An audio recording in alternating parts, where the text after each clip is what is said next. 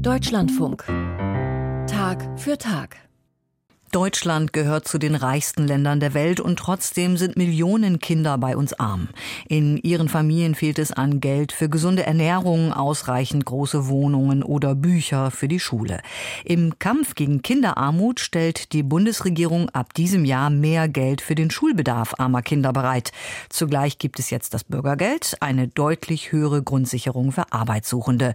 Doch Experten, darunter auch katholische und evangelische, halten das für zu wenig. Thomas Glatt wollte wissen, warum. Die Europäische Union sagt, dass für Menschen in den Gesellschaften, die zur Europäischen Union gehören, das gewährleistet sein muss, was in dieser Gesellschaft in Anführungsstrichen als normal gilt. Sagt der Soziologe Michael David. Er leitet das Evangelische Zentrum Soziales und Beteiligung beim Diakonischen Werk in Berlin. Das sogenannte Bürgergeld, früher Hartz IV, soll gerade armen Kindern und Jugendlichen ein normales und damit würdevolles Leben ermöglichen. Doch die behördlichen Regelsätze orientieren sich nach unten hin. Man guckt sich bei Kindern die unteren 20 Prozent der Einkommen an. Dann wird geguckt, wofür geben die Geld aus?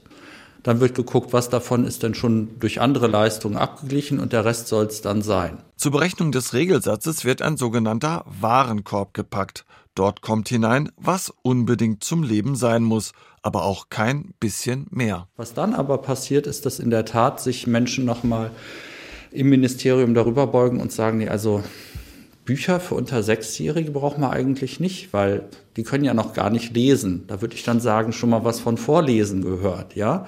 Es gibt auch Kinder, die schon mit fünf in die Schule kommen oder Malstifte sind nicht nötig bei Kindern, weil es gibt ja das Bildungsteilhabepaket. Da wissen wir aber, dass nur die Hälfte der Kosten, die tatsächlich in der Schule anfallen, abgebildet werden. Das heißt, mit den Malstiften, ob das so sicher ist, weiß man dann auch nicht. Haustiere alles, was da an Kosten ist, wird dann rausgerechnet. Wir wissen aber, wie wichtig gerade Haustiere auch für Kinder sind. Was wir ja im Moment erleben, ist, dass eine, Berechnung zugrunde gelegt wird, die schon eine Vergleichsgruppe zu Rate zieht, die sozusagen auch schon möglicherweise unterhalb des Existenzminimums leben. Und dann aus dem, was diese Vergleichsgruppe verbraucht, werden noch Dinge wie zum Beispiel das Eis im Sommer oder den Schwimmbadbesuch oder ein Wochenende mit Freunden abgezogen. Das heißt sozusagen, was wir im Moment haben an Existenzsicherung, sagen wir ja, dass das mindestens für Kinder 90 Euro zu niedrig ist. Ergänzt Maria Lohheide aus dem Vorstand des Diakonischen Werkes in Deutschland. Das gelte auch nach der Erhöhung des Bürgergeldes 2024, die ja nur ein Inflationsausgleich sei. Dadurch werde die schon seit 2020 bestehende Lücke nicht geschlossen, sondern nur verhindert, dass sie noch größer werde. Nach aktuellen Berechnungen der Diakonie bräuchten Kinder und Jugendliche im Schnitt sogar 100 Euro mehr Bürgergeld im Monat, um davon würdig zu leben.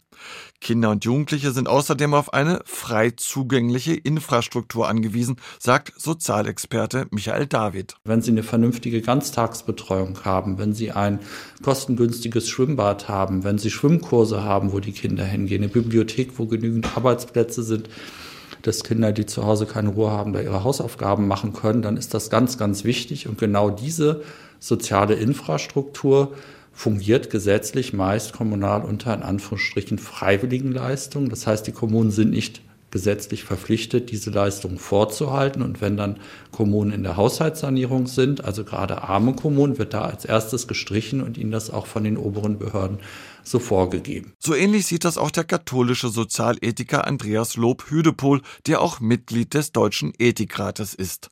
Essen, Trinken, eine warme Wohnung seien natürlich lebensnotwendig.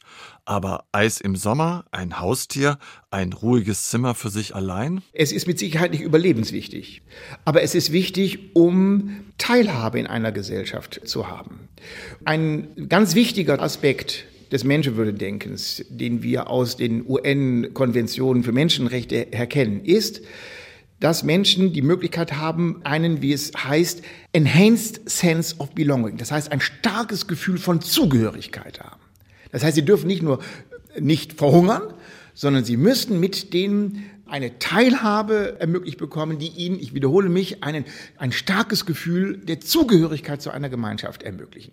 Das muss im Rahmen eines gesellschaftlichen Aushandlungsprozesses diskutiert werden. Nur findet diese Diskussion zum Wohle von Kindern und Jugendlichen überhaupt statt? Nein, sagt Andreas Lob-Hüdepohl. Wie aber in den gerade ja auch laufenden Debatten, Bundeshaushalt, Landeshaushalt, priorisiert wird, da würde ich tatsächlich all jenen Kritikern recht geben, das beobachte ich auch, dass fast regelmäßig Kinder und Jugendliche Bildungsinteressen weit zurückrutschen. Der katholische Theologe Lob Hüdepohl wurde übrigens von der Bundestagsfraktion von CDU und CSU für den Deutschen Ethikrat nominiert.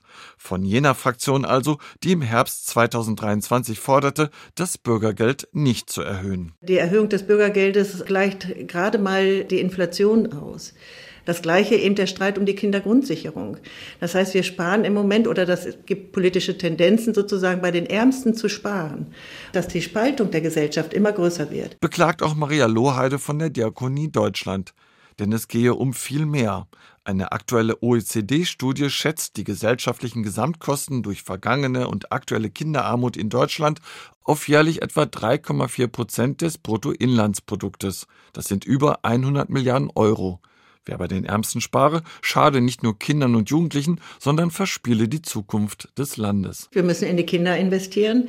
Die müssten sozusagen am besten ausgestattet sein mit Lehrer und Lehrerinnen, mit Pädagogen und Pädagogin, aber auch sozusagen mit Arbeitsmaterial, mit Computern, mit Technik und so, dass man möglichst früh und tatsächlich schon im Kindergarten anfängt, sozusagen hier einen Ausgleich zu schaffen und denen eben Chancen von Anfang an zu bieten.